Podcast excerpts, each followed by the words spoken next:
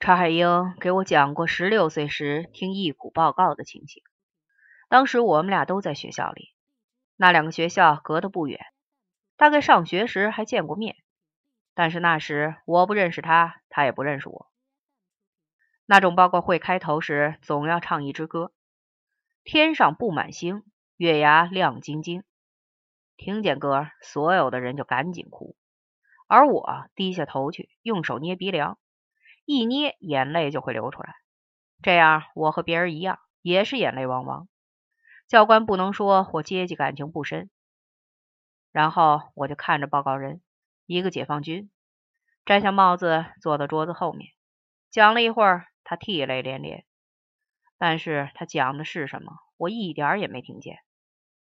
后来，查海英告诉我说，那是鼓楼中学的一位教导员，他的忆苦报告赫赫有名。就像在古希腊荷马讲的《伊利亚特》《奥德赛》一样有名。后来又发现他说的全是假话，成为革命时期的一大丑闻。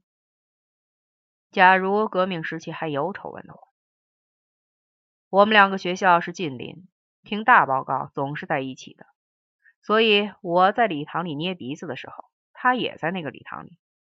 但是他听见的那些事儿，我一点都不知道。这都是因为我觉得自己是个俘虏兵，不该我打听的事儿我都不打听。现在该谈谈那些忆苦报告了。说实在的，那种报告我从来听不见。我有选择性的耳聋症，听不见犯重复的话。所有的忆苦报告里都说过去是多么的苦，穷人吃糠咽菜，现在是多么的甜，我们居然能吃到饭。所以听一个就够了。后来查海英告诉我，那些忆苦报告内容还有区别，我听了唯感意外。比方说，那位军信教导员讲的故事是这样的：在万恶的旧社会，他和姐姐相依为命。有一年除夕，这种故事总是发生在除夕。天降大雪，这种故事发生时总是天降大雪，家里断了炊。他姐姐要出去讨饭，这种故事里总是要讨饭。他说：“咱们穷人有志气，饿死也别上老财家讨饭。”等等。我听到这里就对查海英说：“底下我知道了，该姐姐被狗咬了。”但是我没说对。那位姐姐在大街上见到了一个冻硬了的烤白薯，搁在地上，连忙冲过去捡起来，拿回来给他吃。但遗憾的是，那东西不是个烤白薯，而是很像烤白薯的一个冻住的屎橛子。听完了这个报告后，回来后我们讨论过，但是我开会从来不发言，也不听别人的发言，所以到底讨论了什么，我一点都不知道。据说那一回的讨论题是对那个屎橛子发表意见，后来我想了半天才说道。这个故事是想要说明，在万恶的旧社会，穷人不仅吃糠咽菜，而且吃屎喝尿。查海英说：“这种想法说明我的觉悟很低，我不愿意到大会上去发言，亦不失是藏拙之道。”他发言的要点是，那个屎橛子是被一个地主老财讹在那里的，而且是蓄意讹成个白鼠的样子，以此来迫害贫下中农。换言之，有个老地主长了个十分恶毒的屁眼，应该把他揪出来。对于史角子能做如此奇妙的推理，显然是很高级的智慧，很浪漫的情调。不必实际揪出长了那个屁眼的老地主，只要揭穿了他的阴谋，革命事业已经胜利了。而认真去调查谁讹了这个史角子，革命事业却可能会失败，虽然是微不足道的失败。所以，查海英也不肯干这种事儿。有了这样高级的智慧，再加上总穿旧军装，查海英到哪儿都能当干部。有关革命时期的高级智慧，我还有补充的地方。在我看来，这种东西的主要成分就是浪漫，永远要出奇制胜，花样翻新。别人说的一根屎橛子，你就要想到恶毒的屁眼和老地主，不管实际上有没有那根屎橛子。你都要跟着浪漫下去。后来有一回在查海英家里，他只穿着那条小小的鲜红色针织内裤，躺在棕绷大床上。只有在做爱时，他才脱下那条内裤。在那种时候，他的胯间依然留有红色的痕迹，然后马上穿上。这时，我伸出双手，用手指钳住他两侧的乳头。他低头看了一下，就说：“这很好。”然后闭上了眼睛。这时候，我想到，那条鲜红的内裤原来是童真的象征。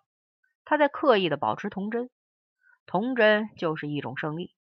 它标志着阶级敌人还没有得逞。